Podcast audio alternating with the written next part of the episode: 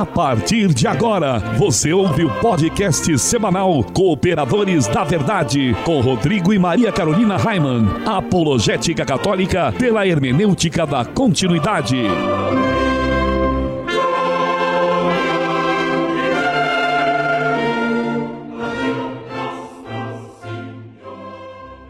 Olá, amigo ouvinte, paz e bem. Aqui quem vos fala é o professor Raiman. Estamos começando mais um podcast semanal Cooperadores da Verdade, apologética católica pela hermenêutica da continuidade.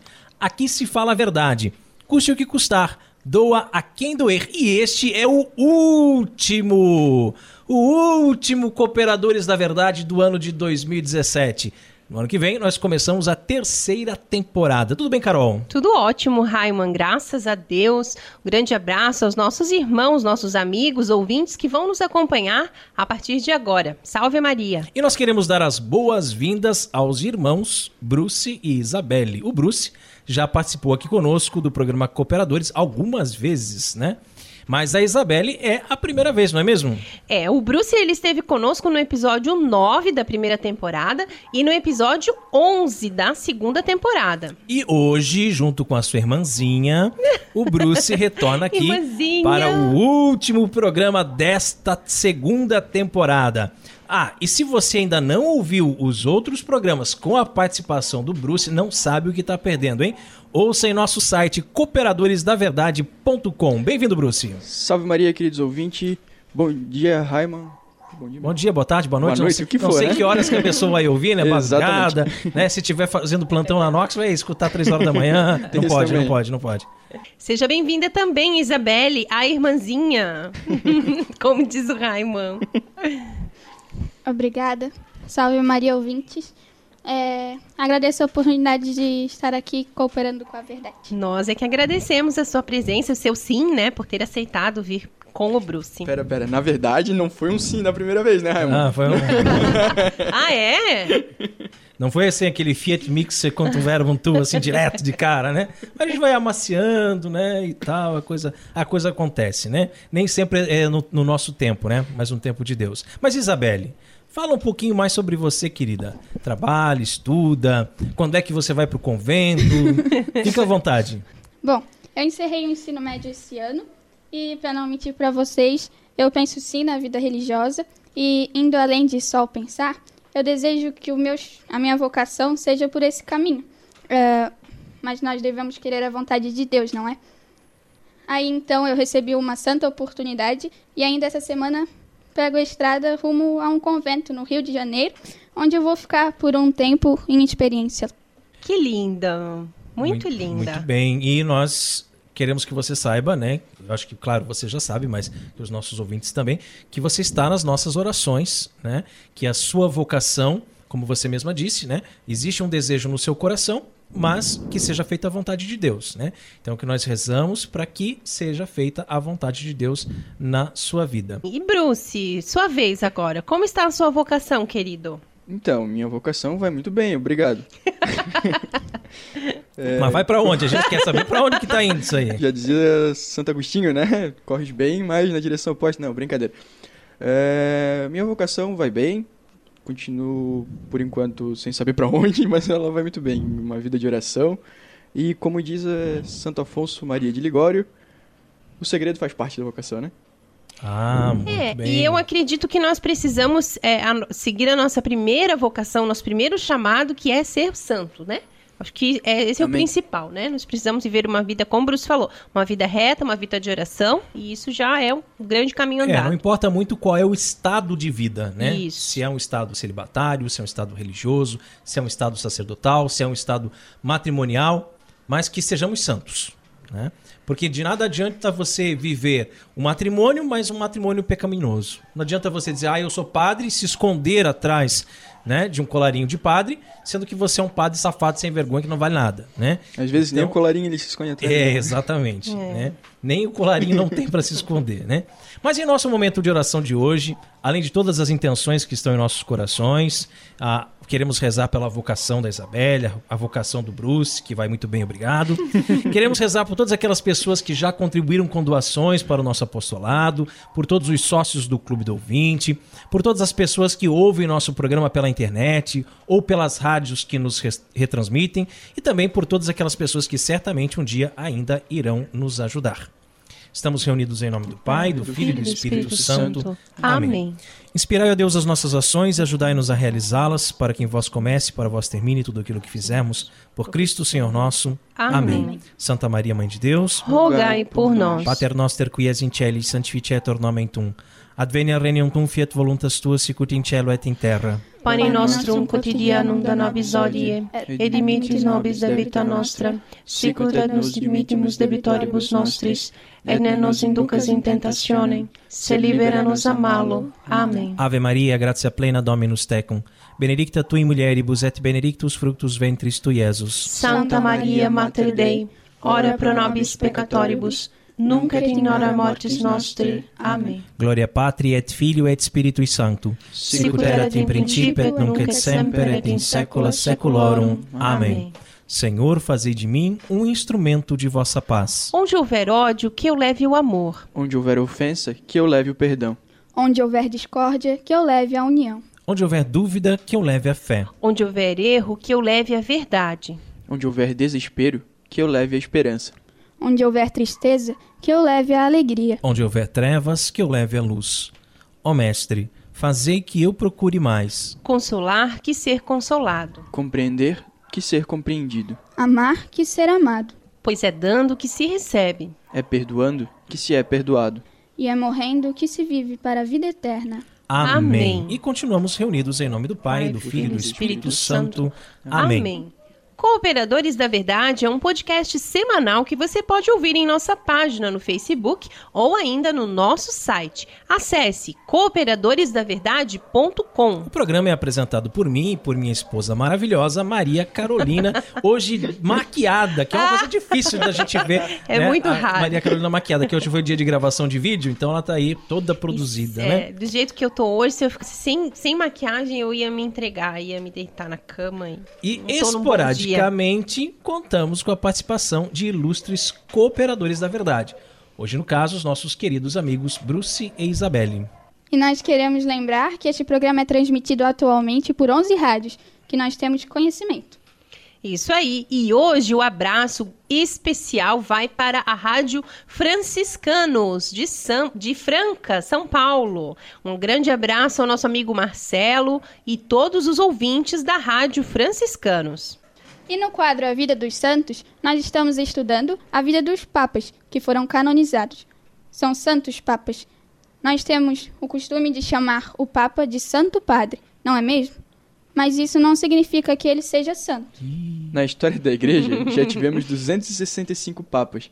Francisco é o papa número 266, mas nem metade deles foi considerado santo. Aliás, Alguns, muito pelo contrário, né? Muito é pelo verdade. contrário. E no último programa nós falamos de Santo Urbano I. A vida dos santos.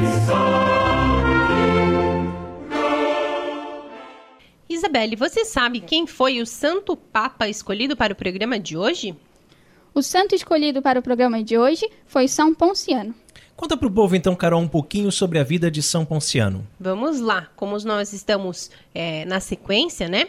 Uh, São Ponciano, ele era natural de Roma. O seu predecessor foi Santo Urbano I, né, como nós já falamos. Ele havia sofrido constantes perseguições é, movidas pelo prefeito de Roma, sob o império de Alexandre Severo. Imagina um homem com esse nome, Severo, é, né? É bonzinho, não, né? Não dá para esperar outra coisa. Além do imperador apresentar certa é, compassividade com os cristãos, a guerra era fomentada pelos principais inimigos da igreja, ou seja, pagãos e idólatras e muitos magistrados que eram inimigos terríveis do cristianismo. Foi por essa influência que uma grande quantidade de fiéis tombou morta, inclusive o próprio Papa Santo Urbano. Assumindo São Ponciano o trono pontifício, o imperador Alexandre Severo garantiu certa paz aos cristãos. Esta paz perdurou durante os cinco anos de seu pontificado. Sucede que Alexandre veio a ser assassinado no mês de maio do ano de 235 depois de Cristo, tendo sido sucedido por Maximiano. Logo que assumiu o trono imperial, o novo governador, movido de fúria, atacou impetuosamente os cristãos, movendo-lhe cruel perseguição. Um de seus primeiros atos foi a deportação do Papa para a Sardenha, juntamente com o presbítero Hipólito, onde sofreram duras humilhações e açoites. A igreja conferiu a São Ponciano o título de mártir é certo que o seu corpo foi encontrado no cemitério de Calisto, decapitado, mas não há registros precisos sobre as circunstâncias da sua morte. Há uma versão indicando que o Santo Padre pudesse ter morrido de malária, momentos antes de ser capturado pelos seus cruéis perseguidores que investiam na pretensão de seu martírio. Mas aí também é muita crueldade, né? Imagina que o homem morre de malária e aí depois ele é capturado, né? E ainda cortam, cortam a cabeça dele. Uhum. Então, quer dizer, vou uhum. cortar a cabeça. Ele tá morto já, mas eu vou cortar a cabeça dele para poder exibir aí num poste para mostrar como os cristãos são terríveis, nós temos que acabar com essa raça nojenta, né?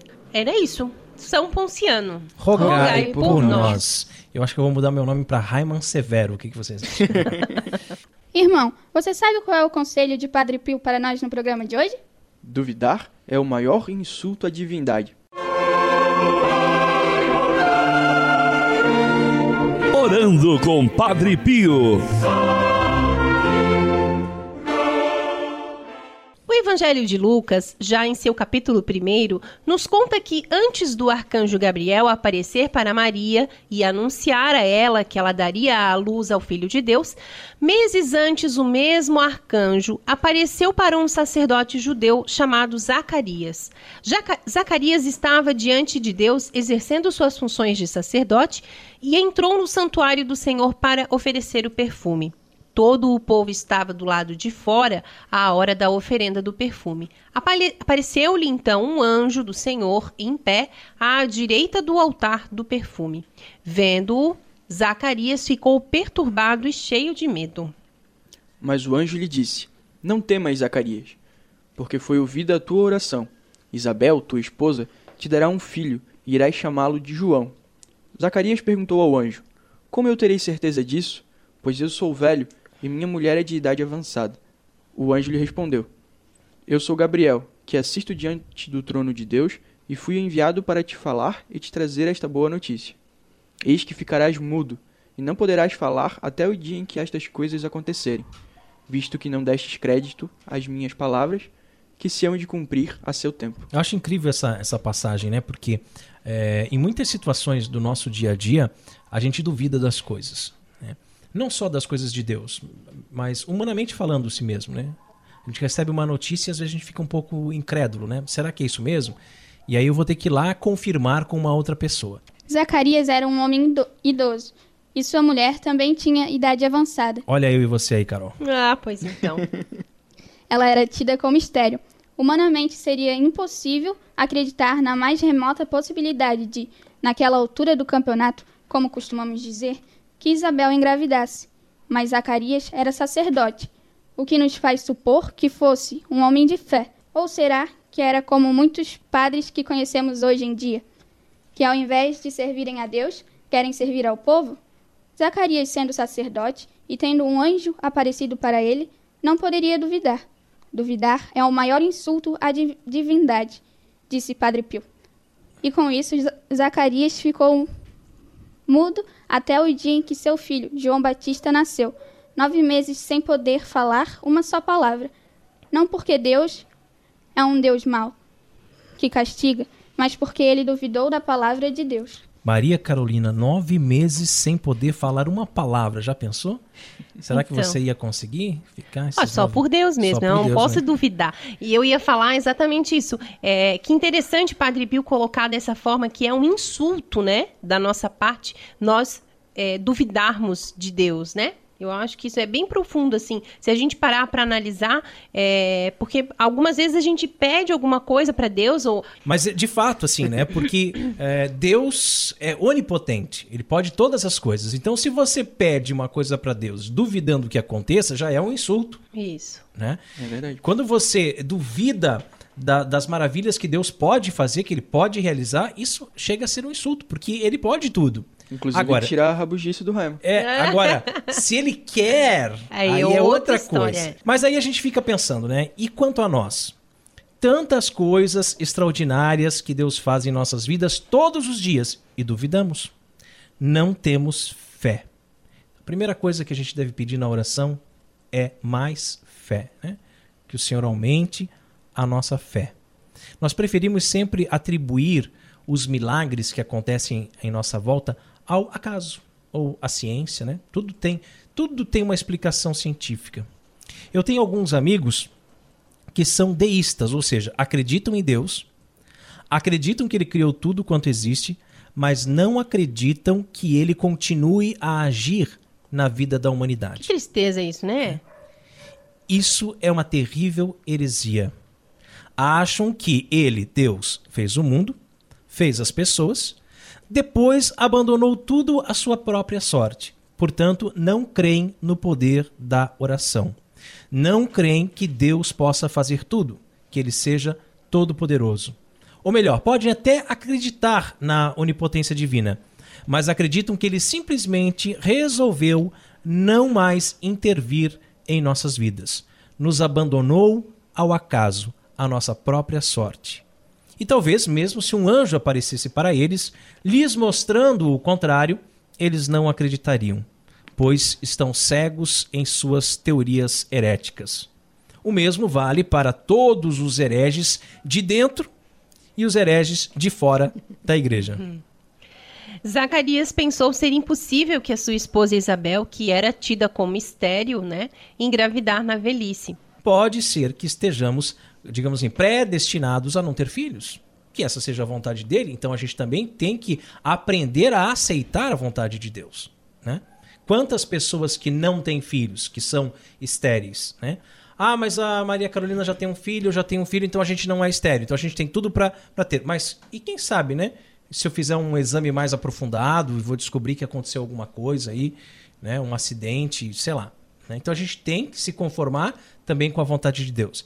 Embora a gente não, não deixa de acreditar, né, meu bem? A gente não Sem deixa dúvida. de acreditar que. Fazemos quando- a nossa parte, né? Estamos que- abertos à vida é, também. Que quando vier o primeiro, Mas- vai ser o primeiro de uma série, né? Tomara que seja. Mas é assim, Padre Pio nos fala ali que é um insulto, né, nós duvidarmos da divindade. Mas será que também é um insulto, assim, quando a gente é, se recusa a aceitar, Raiman? O insulto, quando a gente se recusa a aceitar, É. É, se a gente for pegar assim na, na, na nossa humanidade, né? Eu vou usar de novo o exemplo aqui do nosso filho João Miguel, né? Então, se a gente dá uma Ele ordem... tá ali, só fica olhando de É. cantinho de olho, Miguel, tadinho. Se a gente dá uma ordem e diz assim, ó, faça isso ou não faça isso, né? Às vezes é difícil, né? Você acatar uma ordem. Será que chega a ser um, um insulto não aceitar, né? Bom, eu acho Quando- que a gente pode até lembrar da história de Jonas nesses casos, né? Que Sim. desobedeceu uma ordem de Deus e foi engolido por uma baleia, um peixe. É, e eu aqui já, já me corrigindo, É. né? Quando eu falei ali a questão do predestinado, né? Que o Bruce deu uma risadinha aqui pra mim, mas como assim predestinado? Você não é calvinista para ser predestinado? Pre- Predestinado, na verdade, eu quis dizer é a vontade de Deus, né? Então, se Deus tem uma vontade para sua vida, ele pode até, como é o título do nosso programa de hoje, né? Podemos mudar o plano de Deus com nossas orações? Se, você, se Deus tem um plano para sua vida, você continua orando, você continua pedindo uma outra coisa totalmente diferente. Eu acho que isso não é um insulto para Deus, entendeu? Você está pedindo aquilo que você acha que é o certo para você, mas ele tem uma outra coisa que é melhor ainda. E que quando você descobrir que essa outra coisa é melhor, aí sim você tem que aceitar essa vontade. Não aceitar a vontade de Deus, não aceitar essa predestinação, né, Bruce? Pois então. Né? É que seria um insulto. Entendi. É, Zacarias, ele, né, pensou que seria impossível, mas ele esqueceu que o nosso Deus é o Deus do impossível, né? Mas e quanto a nós? hoje, quando olhamos o sacerdote erguer o corpo de Cristo sobre o altar, não acreditamos, não é mesmo? Quantos, né? Quantos Né? que não acreditam? Ou Quantos duvidamos. padres mesmo que não acreditam mais, né?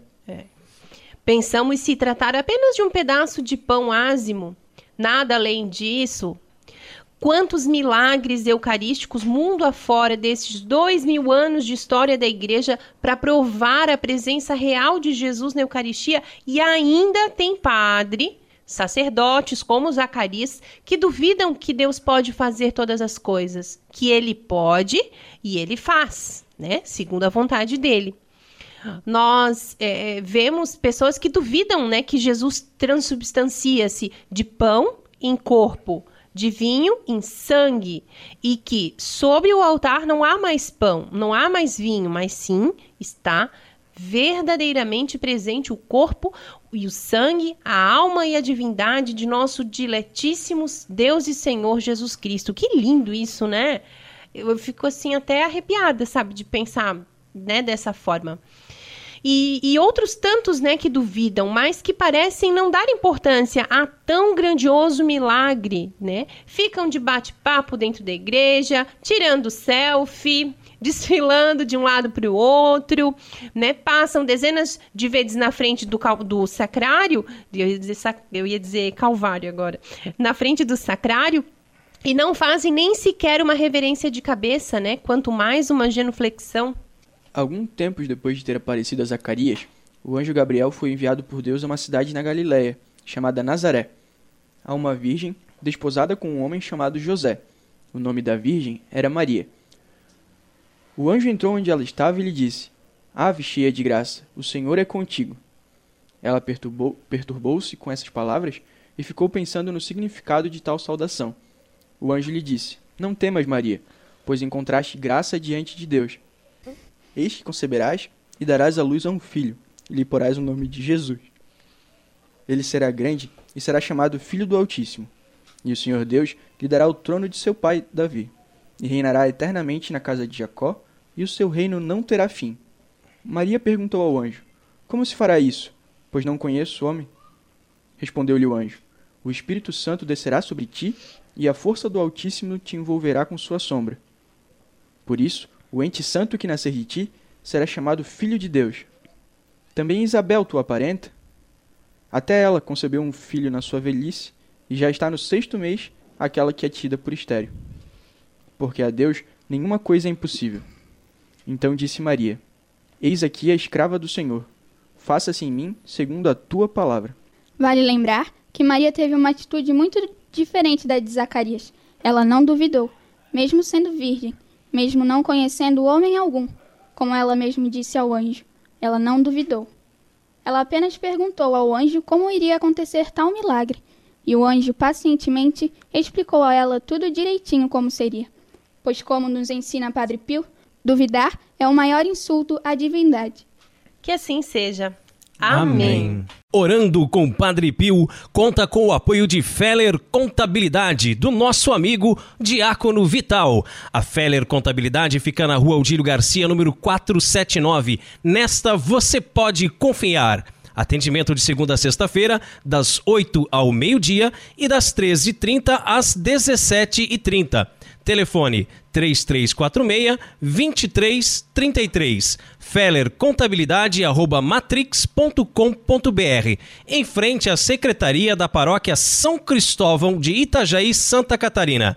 Feller Contabilidade, a sua empresa nas mãos certas. E se você também gostaria de anunciar a sua empresa no programa Cooperadores da Verdade, entre em contato conosco e ajude-nos a evangelizar. É, agora sim, vamos falar de Francisco de Assis? Toda hora é hora, né? Todo lugar é lugar para falarmos de nosso seráfico pai. É verdade, Raiman. São muitos os belíssimos exemplos da vida deste santo que nós podemos transpor para o nosso dia a dia. Fontes franciscanas. O homem é um câncer para o planeta? São Francisco de Assis tinha tanta intimidade com os animais que chegou a ponto de um falcão vir acordá-lo para as horas santas todos os dias. longe desta figura estereotipada, né, de protetor dos animais, místico, panteísta, né, em que é, pintam o santo querendo fazer dele um mago, né, dançando entre as árvores da floresta e como uma gazela, né, correndo, pulando lá no meio do, dos animais, como uma um curupira, né, que protege as, as matas, a fauna, a flora de invasores, é, chamam-no de patrono da ecologia, o protetor dos animais. Mas não entendem que Francisco, na verdade, amava o Criador e por isso respeitava as criaturas todas e as criaturas todas o veneravam, porque ele foi que mais amou o seu criador. É, os ecologinoides querem tirar Deus da jogada. Idolatram a Mãe Terra como se o homem fosse um câncer que está destruindo o planeta. E assim, pregam a diminuição da população, seja através de controle de natalidade, aborto ou casamento gay, para que com menos pessoas na Terra, o planeta seja poupado. Olha só. Era isso que São Francisco defendia? De jeito nenhum, né, gente? Pelo menos não o São Francisco que nós seguimos. O verdadeiro Francisco, pai dos pobres. Talvez o Francisco imaginário das lendas panteístas, ateias, agnósticas e atoas. Desculpe-me, mas eu estou cansado dessas coisas. Estou cansado de pintarem um falso Francisco com base em ideologias que são totalmente contrárias à fé da igreja. Os animais veneravam Francisco sim, pois foi ele que mais amou o seu Criador. Mas Francisco não venerava os animais, chamava-os de irmãos, pois acreditava que devemos viver em harmonia com toda a criação. Respeitar a natureza, poupá-la sempre que possível e fazer dela um uso responsável nunca se esquecendo que o homem é mais importante das criaturas e vem sempre em primeiro lugar. É sim. E olha só, outro dia eu estava vendo uma coisa que me chamou bastante atenção sobre o fato de que nós devemos viver em harmonia com a natureza, com as pessoas, eh, com os, os animais, e isso é o reino de Deus. Isso é o reino de Deus. Viver em harmonia com as pessoas, com os animais, com a natureza é o reino de Deus. Né? E aí, para complementar esse pensamento, numa homilia, um padre disse assim: que ele estava cada vez mais convicto de que no julgamento não é Jesus que vai nos julgar. Nós é que vamos nos julgar. Cada um vai julgar a si mesmo. Né? E aí você pensa, como distorceram a mensagem do Evangelho. né? Quando Jesus subiu para junto do Pai e prometeu que iria voltar, os discípulos acharam que, opa, é amanhã já que ele vai voltar. Semana que vem. E ficaram ali naquela espera. Né? E nós estamos nessa espera até hoje, já se passaram dois mil anos. né? E nós queremos essa, essa vinda de Jesus. Os cristãos, principalmente os católicos, eles desejam o fim do mundo. Quando você vê as pessoas falarem fim do mundo, ah, meu Deus do céu, o fim do mundo, vai acabar tudo, não sei o quê. Nós queremos que venha logo, que Jesus volte já, né? Imediatamente, quanto antes melhor, né? Mas será que não demorou muito, Bruce, para para voltar? Será que não deu muita chance para que nesses dois mil anos tudo que ele ensinou fosse distorcido e criado essas culturas panteístas, essas ideias humanistas, né, iluministas de que o homem é o centro, de que o homem mesmo vai conseguir se salvar? Tempo para tudo isso com certeza deu, né? Deu E tempo. para né? que várias dessas coisas viessem e mais de uma vez ao longo desses dois mil anos, né? Quantas heresias antigas estão renascendo nos tempos Exatamente, modernos? estão renascendo o tempo todo. Por isso que o Papa Emérito Bento XVI, ele nos fala tão sabiamente de que no final dos tempos, que eu acredito que já está chegando, já é agora, né? Toda geração tem que viver É. como se fosse. É. E que a igreja seria reduzida a um pequeno número. Né? Voltaria a se reunir nas catacumbas, no- nos lugares escondidos. Nos podcasts. É, nos podcasts, nos cooperadores da verdade e da vida, porque realmente católicos de verdade seriam bem poucos. né? Quando Jesus voltar, se encontrar fé à terra, como ele mesmo falou, né? Vai encontrar em poucas pessoas. Concordo com tudo isso, Raiman. Mas a gente sempre tem que lembrar que se ele permite qualquer maldade no mundo, é porque ele dessas maldades consegue tirar bens muito maiores. Muito maiores, exatamente. E que assim seja. Amém. Fontes Franciscanas conta com o apoio da Livraria Católica Auxílio dos Cristãos. Artigos religiosos. A Livraria Auxílio dos Cristãos fica na Praça Governador Irineu Bornhausen, centro de Itajaí, no estacionamento da Igreja Matriz do Santíssimo Sacramento calendários, bíblias, livros, artigos litúrgicos, camisetas, cartões, presépios, crucifixos, imagens sacras, CDs, DVDs e muito mais. Telefone 3349-0692. 3349-0692. Livraria Auxílio dos Cristãos. 21 anos de tradição. E chegamos ao quadro mais gostoso aqui do programa Cooperadores da Verdade, onde nós apreciamos o pão líquido, porque não somos puritanos e sabemos valorizar o sabor que os monges cervejeiros nos deixaram como legado. Bem na hora mesmo, pois eu não aguentava mais de sede. Catolicismo e cerveja. Oremos. Abençoai, Senhor, esta criatura cerveja, que da riqueza do grão vos dignastes produzir, para que seja remédio salutar ao gênero humano. Concedei ainda, pela invocação do vosso santo nome, que quem quer que dela beba receba de vós a saúde do corpo e a tutela da alma. Por Cristo nosso Senhor.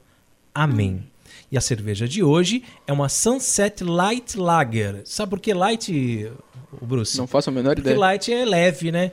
E assim a gente já sabe que o Bruce não gosta muito de cerveja mesmo, né? Então vamos trazer uma cerveja bem levinha pro Bruce aqui, né? Porque aquelas cervejas fortes, mais robustas, ele não sabe apreciar mesmo. Então vamos fazer uma cerveja levinha. Cerveja clara, leve, de baixo amargor, aromas de malte e pão, corpo médio e seco, refrescante e easy to drink. Uma cerveja de baixa fermentação, fácil de, de ser bebida né, e refrescante. De todos os estilos de cerveja, este é o mais popular e representa a maior parte das vendas no mundo. Ingrediente: água filtrada, malte de cevada, lúpulo e levedura. Não possui conservantes ou aditivos químicos. Conservar em local fresco ao abrigo da luz. Então a cervejaria é a Sunset Brew. A cor está classificada como 7 EBC, é bem clarinha, né? Ela bem, bem no estilo de uma cerveja Pilsen mesmo, né? Da característica da família das lagers. O amargor também é 9 IBU, então não é amarga, né? E bem leve. É, Em cerve... homenagem ao Bruno. é cervejinha pro Bruce mesmo. A temperatura de serviço está entre 0 e 4 graus. A graduação alcoólica, olha só que levinha, 3%, né? E o, tipo, então, é uma light lager e o copo aconselhável para tomar é a tulipa. Harmoniza com churrasco, petiscos e frutos do mar. Mas nós viemos aqui para beber ou para conversar? Nós vamos beber, a Isabelle vai conversar. Ein Prosit, der Gemütlichkeit. Prosit. Ela é bem cheirosa. Tem o cheiro de pão, não sei se vocês conseguem sentir. Eu não Você- sinto. Muito. E essa tem três, imagina, dá pra Não, tomar a é bem- garrafa toda Bem e... O levinha. E que, que você achou, Bruce? Você não tomou? Não vai tomar, Bruce? É, no retrogosto também não fica, né? O am- o amargor ele já sai rapidinho, ela tem uma boa drinkabilidade, né? É. Cerveja- Easy to drink, como diz Cerveja a Isabelle. pro, pro verão mesmo, né? Ah, e se você produz cervejas artesanais e gostaria de ter sua cerveja degustada aqui no programa Cooperadores da Verdade, entre em contato conosco. Catolicismo e cerveja conta com o apoio da Beer House Cervejas Especiais. Empório especializado em cervejas nacionais e importadas, com agradável espaço para degustação e inúmeras opções para presentes. Produtos para harmonização, copos, taças, kits e cestas e, é claro, muita cerveja. Aberto ao público de segunda a sexta, das 15 às 23 horas, e aos sábados, das 10 às 22 horas. A nossa missão é trazer o universo cervejeiro cada vez mais próximo dos apreciadores dessa bebida inigualável. A Beer House está situada à Avenida Coronel Marcos Conder, número 950, Sala Térrea, Centro, Itajaí, Santa Catarina. beerhousemkt@gmail.com. Fone 3045 5821. Beer House, a primeira casa cervejeira de Itajaí. E no quadro mais polêmico do nosso programa, hoje vamos falar sobre a função da oração. Se bem que nós já estávamos falando bastante ali na frase do Padre Pio, né? A hora da treta.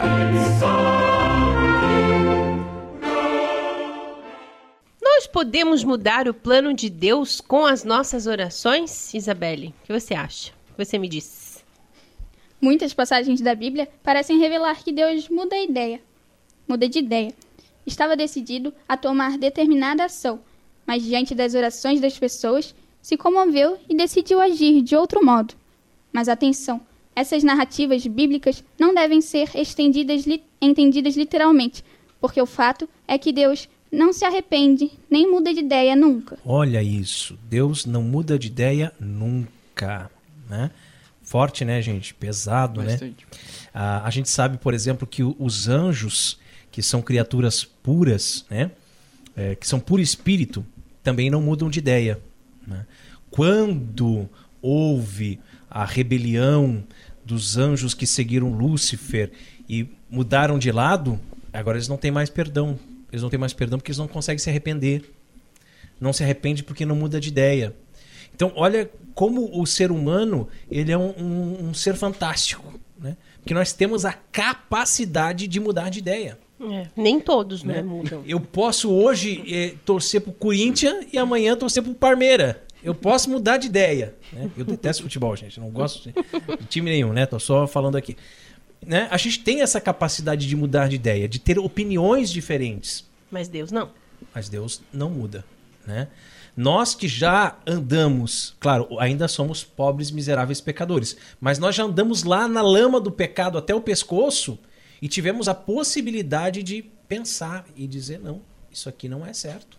Não é isso que Deus quer da minha vida, né? Eu vou mudar, eu vou tentar ser uma pessoa melhor, eu vou tentar ser uma pessoa diferente. A gente tem a capacidade de mudar de ideia. Né? Não é que Deus não seja capaz de mudar de ideia, porque Ele é todo poderoso, né? Ele é capaz de tudo, mas ele não muda de ideia. É assim, turrão, né? Até porque normalmente quando a gente muda de ideia, a gente muda de ideia porque você percebeu que estava errado, né? E para alguma coisa melhor. Exatamente. É. Deus já tem a melhor das ideias. Exato. É, ele já é perfeito, né? Então não tem como você melhorar essa perfeição. É quase assim igual eu, assim. Ai, meu Deus. Por exemplo, quando o livro de Gênesis diz que Deus se arrependeu de ter criado os seres humanos, devemos entender que esta linguagem era a mais adequada para que o povo hebreu, dentro das suas limitações, pudesse entender a mensagem que o Senhor queria lhes- lhes comunicar. É um modo humano de explicar as coisas que estão além do entendimento humano. Então, essa linguagem antropomórfica, né, de uma forma das pessoas conseguirem entender, isso aqui é usado muito no Gênesis. E aí, claro, é, os fundamentalistas, os nossos irmãos protestantes, que leem a Bíblia assim literalmente, ipsis literis, né, não conseguem entender isso aqui. Até hoje eu não sei como eles entendem o Deus disse, se Deus não tinha boca naquela época. Pois. E aí vai dizer que houve um dilúvio onde o planeta inteiro ficou inundado. Gente, não era o planeta inteiro, gente, né? Existia aquela pequena vilazinha ali. Para eles aquilo ali era o mundo, né? É como se para nós aqui a nossa cidade de Itajaí, Santa Catarina, isso aqui fosse o mundo. Daí deu uma enchente, pronto, a- inundou o mundo inteiro, né? Quando a, a Bíblia fala que Deus criou Adão e Eva, o homem e a mulher, está falando da humanidade. né? Criou a espécie humana. E não quer dizer que literalmente tenha criado um casalzinho e desse um casalzinho fez a humanidade toda. né? Então a gente tem que entender que não pode ser levado ao pé da letra. né? São formas que os primeiros autores, né, e um deles Moisés, né, encontrou de fazer com que as pessoas daquela época, com a, aquela ciência que eles tinham, com aquela sabedoria que eles tinham, entendessem né, certos aspectos. Então, Deus se arrependeu de criar a humanidade, por isso ele destruiu. Gente, Deus não se arrepende. Né? Deus não se arrepende. A Bíblia diz: Deus não é homem para que minta, nem filho de homem para que se arrependa. Está lá em Números, capítulo 23, versículo 19. Também a glória de Israel não mente, não se arrepende, porquanto não é homem para que se arrependa. Está lá em 1 Samuel, capítulo 15, versículo 29. Toda dádiva boa e todo dom perfeito vem de cima, descem do Pai das luzes, no qual não há mudança, nem mesmo aparência de instabilidade. Né? Tiago, capítulo 1, versículo 17. Então, não há mudança nos planos de Deus. Quando a gente fala, falou aqui, brincou de predestinação, né? ninguém é predestinado a nada. Mas Deus não vai mudar de ideia, Deus não vai mudar seus planos. Deus não se arrependeu de ter criado os homens, pois só se arrepende quem faz alguma coisa errada, como sabiamente nosso amigo Bruce já havia falado, né? Entretanto, tudo que Deus faz é perfeito. Se Deus mudasse de ideia, isso significaria que é, o que ele estava pensando originalmente não era algo muito bom, né? E só depois ele teria considerado outra solução melhor. É né? como, por exemplo, a gente vê bastante na internet, né? O pessoal coloca uma piadinha, né? Que eles fazem assim que ah, porque por que, que Deus primeiro fez o homem depois fez a mulher? Ah, porque primeiro ele fez o rascunho, depois a obra-prima. Você já viu esse tipo uhum, de coisa? Né? Então, quer dizer, Deus fez uma coisa ruim e agora que eu aprendi, eu estava só testando ainda, né? Criar a humanidade. Eu tava brincando ali, estava no, no rascunho. E agora eu aprendi, agora eu fiz a perfeição, né? Que é a mulher. Claro que a mulher é uma perfeição, mas o homem também é. Né? Então não, não existe esse negócio de Deus testou e viu que não deu certo, ele tentou fazer uma coisa e não, não se agradou. Né? Deus é perfeito. Né? Então to, toda a ação de Deus é perfeita, tudo que ele faz é perfeito. Né? Então não tem assim de se arrepender, de voltar atrás, de tentar de novo. É, não, isso não existe, porque desse modo é, Deus não seria onisciente, né? Pois ele não saberia desde o princípio o que é melhor a se fazer. E não sendo onisciente, não seria Deus, horas. Simples assim. E diante dessa verdade, surge uma questão importante. Se Deus não muda de ideia, não seria perda de tempo rezar pedindo para que as coisas ocorram de determinado modo? Se Deus é onisciente, sabe tudo o que vai acontecer. Qual a importância da oração? Para que pedir algo se ele já sabe o que vai acontecer? E o que é melhor a ser feito? Nossa oração muda a ideia de Deus? Antes de tudo, devemos considerar que há muitas coisas sobre Deus que não são essenciais para a nossa salvação. Por isso, não temos a necessidade de entender completamente agora. Uma delas é a relação de Deus com o tempo e o espaço. Deus não está sujeito a estas medidas, como nós estamos. Deus é eterno, e está fora do tempo. É, isso é muito importante. Eu acho que aqui está a chave de todo esse estudo que nós estamos fazendo hoje. Se até o momento uh, o nosso ouvinte ainda está meio confuso sobre o que a gente está falando, aqui a coisa começa a se resolver. É que Deus ele está fora do tempo. Então, como Deus é perfeito, ele não se arrepende, ele não muda de ideia. Quando eu faço um pedido para Deus hoje, ano de 2017, eu faço um pedido para Deus, Deus já sabia que eu estaria fazendo aquele pedido. E se ele ia me atender ou não, ele já sabia disso também. Porque ele está fora do tempo. Vocês conseguem compreender qual é a, essa dinâmica? Deus está fora do tempo. Então, se eu fizer um pedido e Deus me atender, não é porque ele está me atendendo porque eu pedi, mas é porque ele já projetou esse pedido para mim. Né? Eu já sabia, ele já sabia que eu iria fazer esse pedido e por isso ele já já atendeu, porque é fora do tempo, não existe a cronologia. Né? Existem dois tempos, né? Que é o Cronos e o Kairos. O Kairos é o tempo de Deus. O Cronos é o tempo da humanidade, é o tempo que nós criamos. Nós criamos o relógio com horas, minutos, segundos. Nós criamos o calendário com dias, meses e anos, mas isso não existe para Deus. Para Deus é sempre o agora né? o hoje, o que está acontecendo nesse exato momento. Então vale lembrar que oração não é só pedido, é antes de tudo relacionamento com Deus. Por isso, se você pensa assim, ah, então se Deus já sabe tudo, eu não vou mais orar, porque eu não vou mais pedir nada, porque ele já sabe de tudo. Não. É o relacionamento com Deus que é importante. Se você vai agradecer, ou se você vai pedir, ou se você vai chorar, você vai se lamentar diante de Deus das provações que você tem passado, ou se você vai se alegrar diante de Deus pelas conquistas que você tem.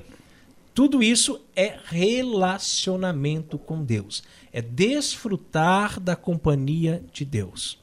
Quantas e quantas vezes que eu estou é, elevando o meu pensamento, como qualquer pessoa, né? Tá pensando num problema, numa situação e tal.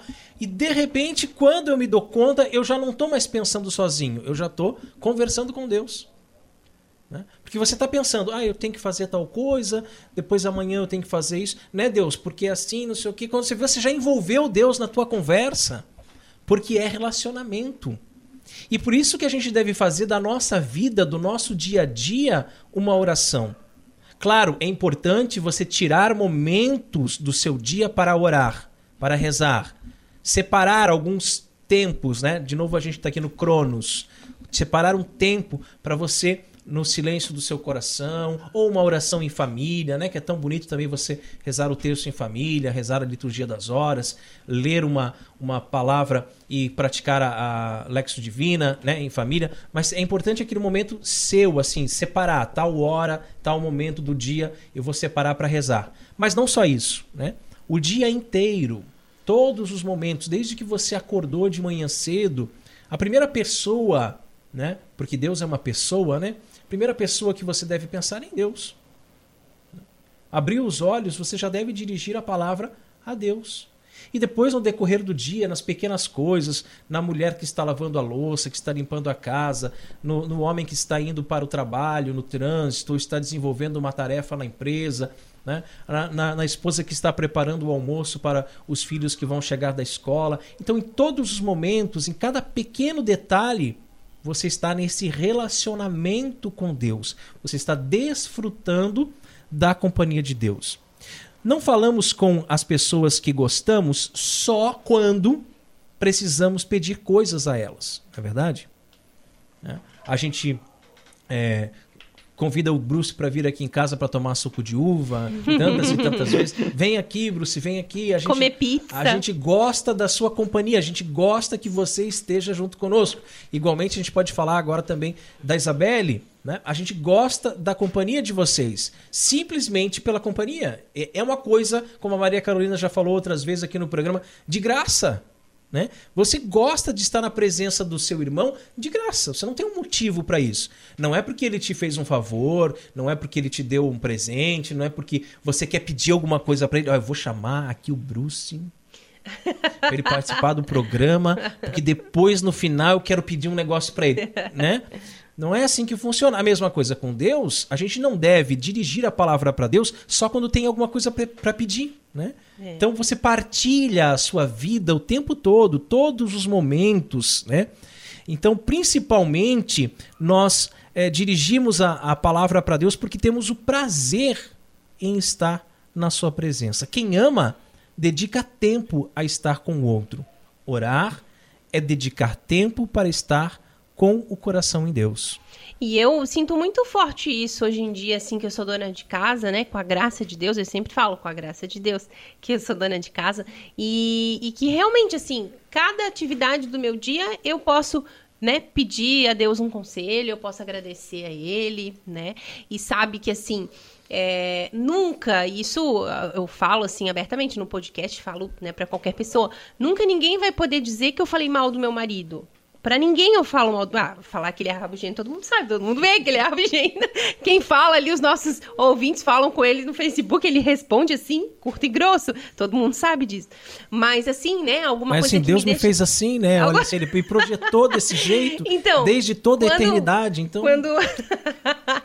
quando eu falo essas coisas, não, não tô falando mal do meu marido, né? Isso é uma coisa que todo mundo vê, que todo mundo sabe. Mas é, é, é uma coisa assim que tudo que acontece, né, na minha vida, é, que eu me sinto ou triste, ou me sinto, né, ah, queria que acontecesse diferente, tal. Tudo eu entrego nas mãos de Deus, assim, sabe? Tudo a gente vai conversando, vai entregando nas mãos de Deus. Isso é muito forte, assim, sabe? Eu digo agora, né, porque eu sou dona de casa. Antes eu não tinha essa essa visão, assim, né, da oração, de aprofundar a oração dessa forma, de que você tá lavando a louça, você pode estar tá conversando com Deus, você pode estar, tá, né, oferecendo aquilo ali a Deus, você pode estar tá fazendo com todo amor, com todo carinho, né, que você que você tem, que você pode. E é muito interessante essa questão da oração ela ser o tempo que você dedica para estar na presença de Deus, né? Porque você não precisa, ah, para rezar você precisa estar lá na igreja, você precisa estar diante de uma imagem, um crucifixo para rezar, você precisa estar com um terço na mão, precisa, né? não é nada disso.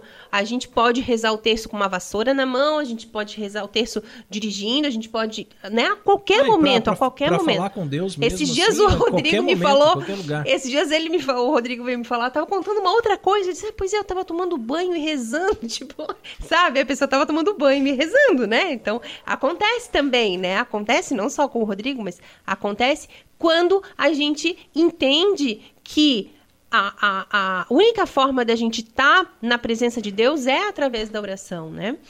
E, mas então falemos agora especificamente das orações de súplica, né? O Evangelho deixa muito claro que elas são fundamentais. E esse fundamentais é em negrito ali, caixa alta, é, né? Garrafais. É. Fundamentais para a nossa salvação.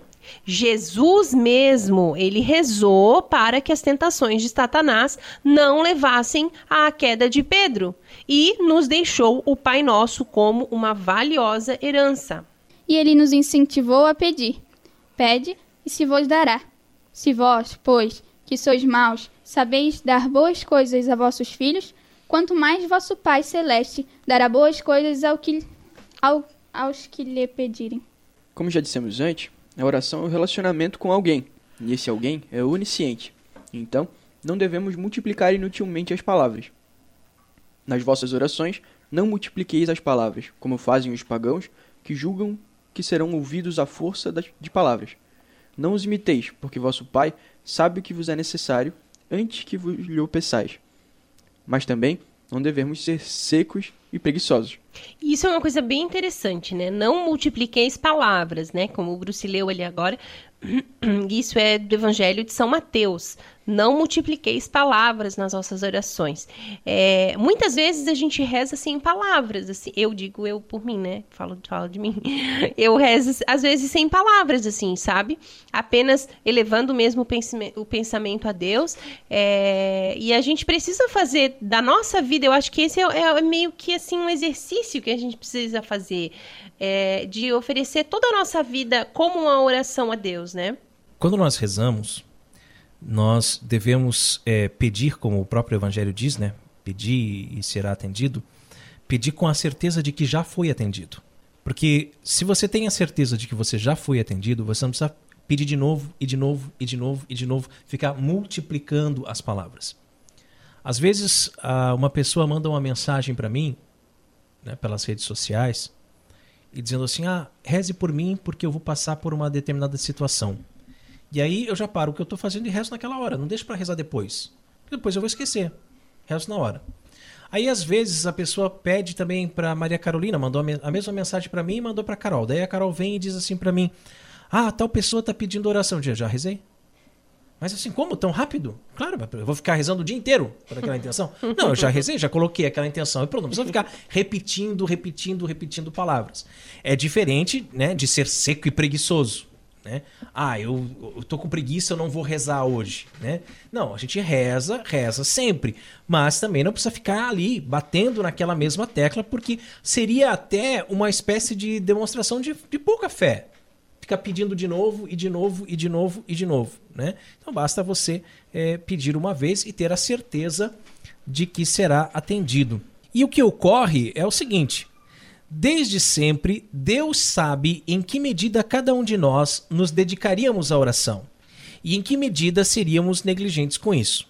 E ele tomou suas decisões levando esse conhecimento prévio em consideração.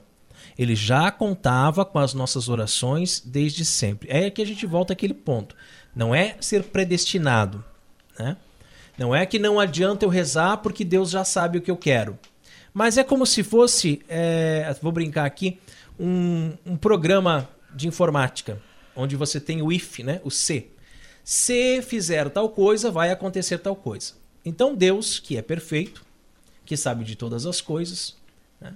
que criou todas as coisas, ele criou cada um de nós e disse assim: se ele me pedir tal coisa, eu vou dar, ou não vou dar, entendeu? Mas ele já sabe, porque ele está fora do tempo. Ele já sabe que a gente vai pedir. Mas se de repente eu for preguiçoso, se eu for desleixado e não pedir, aí pronto, aí não acontece nada mesmo. Mas ele está contando com as nossas orações. Tem um péssimo exemplo que talvez ajude um pouco a ilustrar essa situação. E eu digo péssimo porque é ruim mesmo. Mas me ajudou e talvez ajude os ouvintes também. É, sempre que a gente fala sobre essa questão da predestinação, sobre mudar a vontade de Deus ou não, é muito difícil falar disso porque a gente sempre usa termos temporais. Deus sabia desde sempre. Calma, sempre é questão de tempo. Sim é uma coisa muito difícil de ser explicada. O exemplo, péssimo exemplo, era o quê? Eu sempre usava um quadro, né, para explicar. Eu desenhava um cruzamento e um prédio muito alto. E desenhava Deus, né? Um bonequinho de palito, que é só o máximo das minhas capacidades, com barba, porque Deus tem Seu herege, idólatra, desenhando Deus.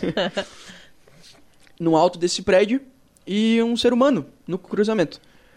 Justamente para explicar essa situação do a pessoa no cruzamento tendo as várias oportunidades, porque Deus criou o ser humano com o livre-arbítrio. Então a gente pode ir para um lado, ou pode ir para o outro, ou pode ficar parado no meio do cruzamento. Que ele não e, vai nos impedir. E ser atropelado. Deus não vai impedir, exatamente. Raimund.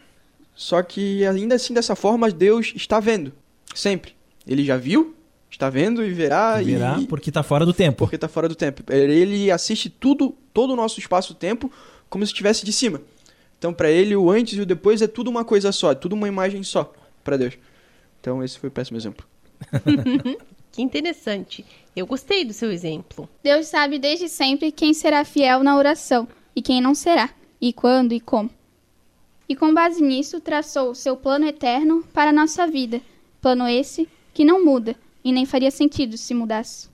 Em outras palavras, as suas orações do passado, do presente e do futuro, antes mesmo que você as fizesse, já tocaram o coração de Deus, desde sempre, e já pesaram na decisão eterna dele sobre a sua vida.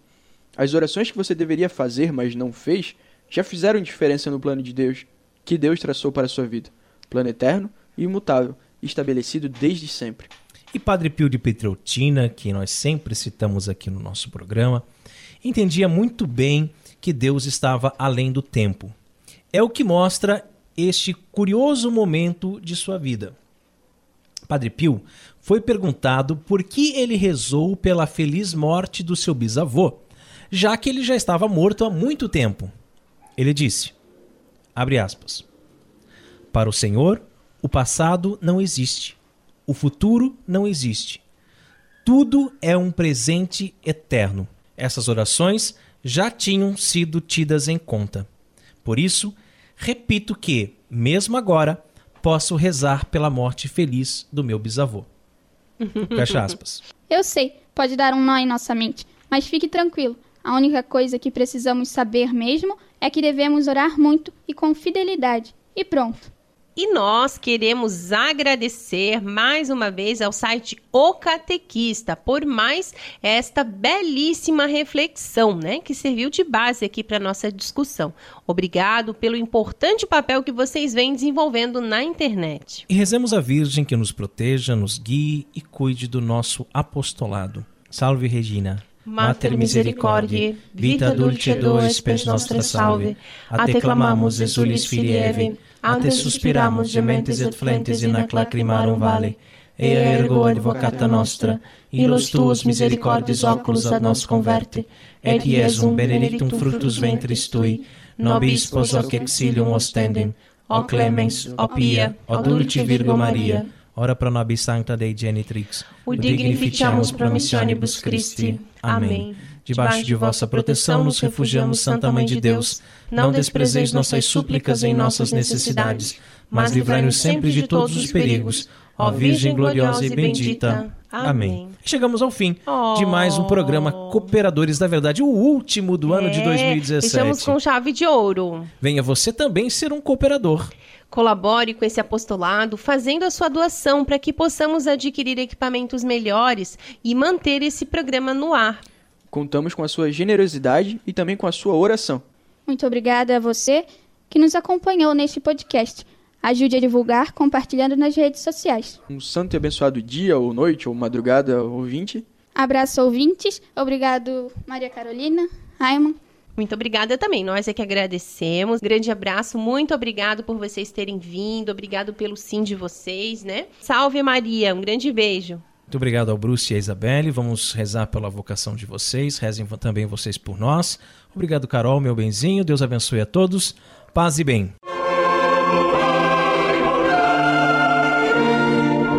Você ouviu Cooperadores da Verdade com Rodrigo e Maria Carolina Raimann. Apologética Católica pela hermenêutica da continuidade.